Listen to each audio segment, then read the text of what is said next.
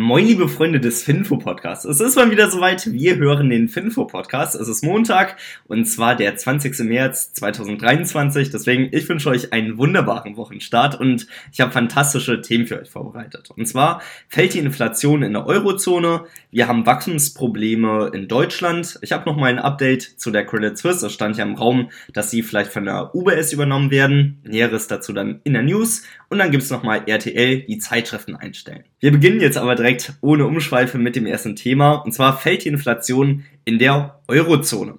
Und zwar hat sie sich im Februar den vierten Monat in Folge abgeschwächt, aber dennoch muss man sagen, gegenüber dem Vorjahresmonats liegt sie immer noch bei 8,5 Prozent.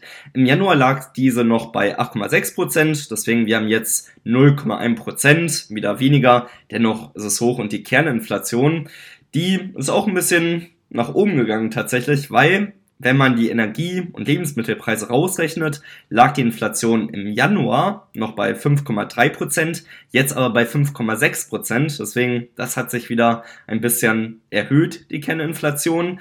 Ähm, in Lettland war die Inflation tatsächlich am höchsten, bei 20,1 Prozent nämlich. Die niedrigste Rate lag bei 4,8 Prozent. Deutschland allerdings, die lagen im Mittelfeld bei 9,3 Prozent. Und genau, wir liegen damit in der Mitte. Insgesamt in der Eurozone liegt sie aktuell bei 8,5 Prozent.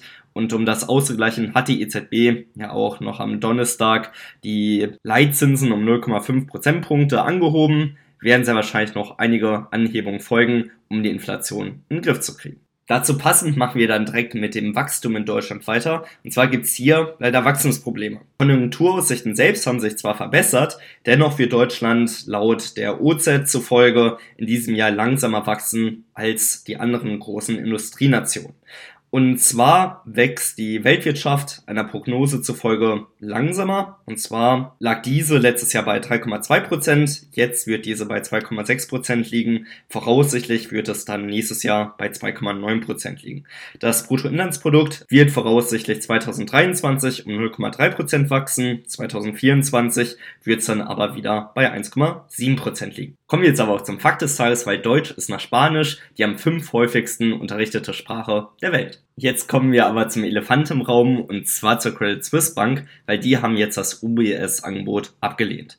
Die Schweizer Behörden haben am Sonntag nämlich die Bemühungen zur Rettung der angeschlagenen Credit Suisse fortgesetzt und die Financial Times hatte hier auch angekündigt, dass UBS die Credit Suisse für knapp eine Milliarde US-Dollar übernehmen möchte. Das Ganze wäre tatsächlich auch durchgegangen. Die Schweizer Behörden wollten nämlich die Gesetze so verändern, dass auch eine Abstimmung der Aktionäre umgangen hätte werden können. Wäre aber natürlich ziemlich krass gewesen, weil die Aktie am Freitag lag bei 1,86 Schweizer Franken und wenn sie dann wirklich für knapp eine Milliarde US-Dollar übernommen werden hätte können, dann hätte die Aktie bei 25 Rappen gelegen, was dann nochmal zum Schlusskurs am Freitag minus 90 Prozent bedeutet hätte. Die UBS hatte auch nochmal einen Fallhaken eingebaut, das bedeutet, dass wenn die CDS um 100 Basispunkte nochmal nach oben hätte steigen können, dann hätten sie hier nochmal das Angebot zurückgenommen. Das ist aber nicht passiert. Aber die Credit Suisse selbst hat sich hiergegen gewehrt. Sie haben gesagt, das wäre einfach ein zu niedriger Preis. Deswegen haben sie das Angebot zurückgewiesen. Und sie wollten auch ihre Jobs sichern, weil bei einer Übernahme wären nochmal 10.000 Jobs gestrichen worden. Es ist aber natürlich dennoch ein Gesprächsthema, weil die Credit Suisse Bank, der geht's echt nicht gut. Mich würde es persönlich nicht wundern, wenn die Credit Suisse übernommen wird der Preis von einer Milliarde ist jetzt noch ein bisschen zu gering, aber wer weiß, vielleicht fällt sie ja dennoch, dass sie dann tatsächlich für nur eine Milliarde US-Dollar übernommen wird. Wir betrachten das Ganze auf jeden Fall gespannt. Ich halte euch hier auf dem Laufenden. Aber dennoch möchte ich euch die Aktie des Tages vorstellen. Das ist heute JP Morgan Chase. Und man merkt, dass insbesondere Großbanken wie zum Beispiel JP Morgan Chase aktuell extrem profitieren, weil die Kundengeldern zu den sehr sicheren und etablierten Banken fließen, weil man hier einfach eine höhere Vertrauensquote hat. Deswegen heute die JP Morgan Aktie. JP Morgan Chase ist die größte börsennotierte Bank in den Vereinigten Staaten und zählt mehr als 63 Millionen US-Haushalte zu ihren Kunden.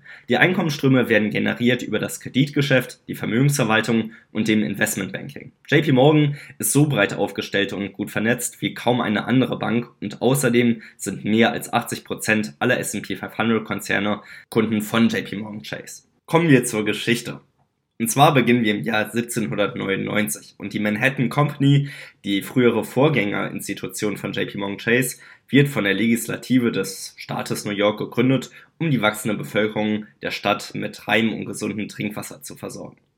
Eine Bestimmung in der Gründungsurkunde erlaubt der Manhattan Company, ihr überschüssiges Kapital für Bankgeschäfte zu verwenden. Innerhalb von fünf Monaten nimmt die Bank of the Manhattan Company ihre Tätigkeit auf und führt zur zweitgrößten Geschäftsbank in New York City nach Hamilton's Bank of New York. Weiter geht's mit dem Jahr 1871 und Drexel, Morgan Co. wird gegründet. Pierpont Morgan schließt sich mit dem Bankier Anthony Drexel aus Philadelphia zusammen, um Drexel Morgan Co. zu gründen, ein privates Handelsbankhaus in New York City. Pierpont erwirbt sich einen Ruf als führendes Unternehmen im Bereich der Eisenbahninvestitionen, dem größten und dynamischsten amerikanischen Industriezweig in den Jahren nach dem Bürgerkrieg. Das Unternehmen wird im Jahr 1895 in JP Morgan Co. umbenannt. 2000 geht's weiter und hier fusionierte sich JP Morgan mit Chase Manhattan. Das neue Unternehmen trägt nun den Namen JP Morgan Chase Co. 2004 kam es dann zur Übernahme von Bank One die sechstgrößte Bank Amerikas für rund 58 Milliarden US-Dollar. Der aktuelle JP Morgan CEO Jamie Dimon war zur damaligen Zeit CEO von Bank One und kam so dann auch zu JP Morgan Chase. JP Morgan Chase Co. erwirbte dann im Jahr 2008 Bernsteins und Washington Metro. Der Zusammenbruch der Immobilien- und Hypothekenmärkte führte zu einer schweren weltweiten Finanzkrise, der schlimmsten seit der großen Depression in den 1930er Jahren. JP Morgan Chase trägt zur Stabilisierung der Märkte bei, indem es die insolvente Investmentfirma Bernstein's Companies und in Seattle ansässige Spar- und Darlehensgesellschaft Washington Mutual erwirbt.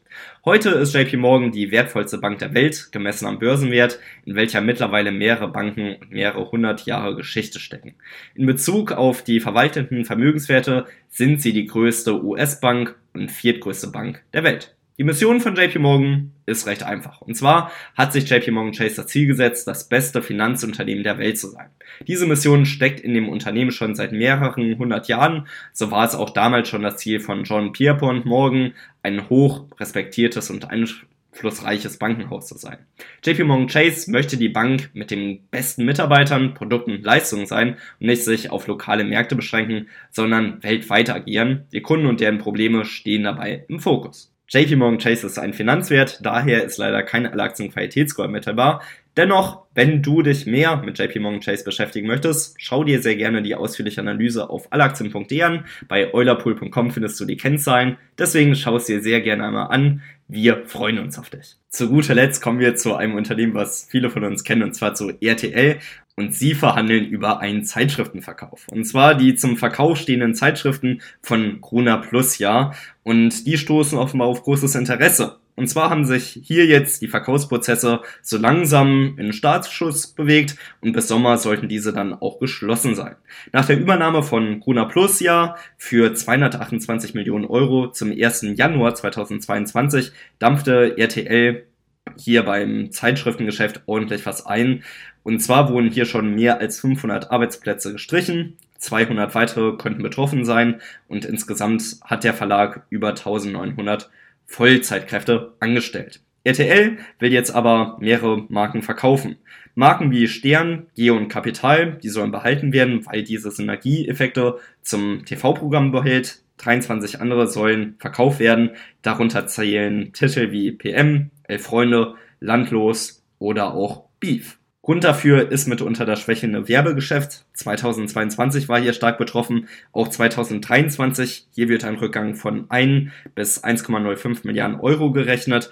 Aber Umsatz soll etwas steigen bei RTL und zwar soll hier ein Plus von 7,3 bis 7,4 Milliarden Euro erzielt werden. Dennoch, RTL hat hier beim Gewinn ordentlich Probleme und das wollen sie hiermit wieder lösen. Das war's jetzt aber mit der heutigen Folge des Finfo Podcasts. Ich hoffe, du hattest Spaß beim Zuhören und wir hören uns dann morgen am Dienstag wieder. Ich wünsche dir einen schönen Wochenstart. Macht's gut. Ciao.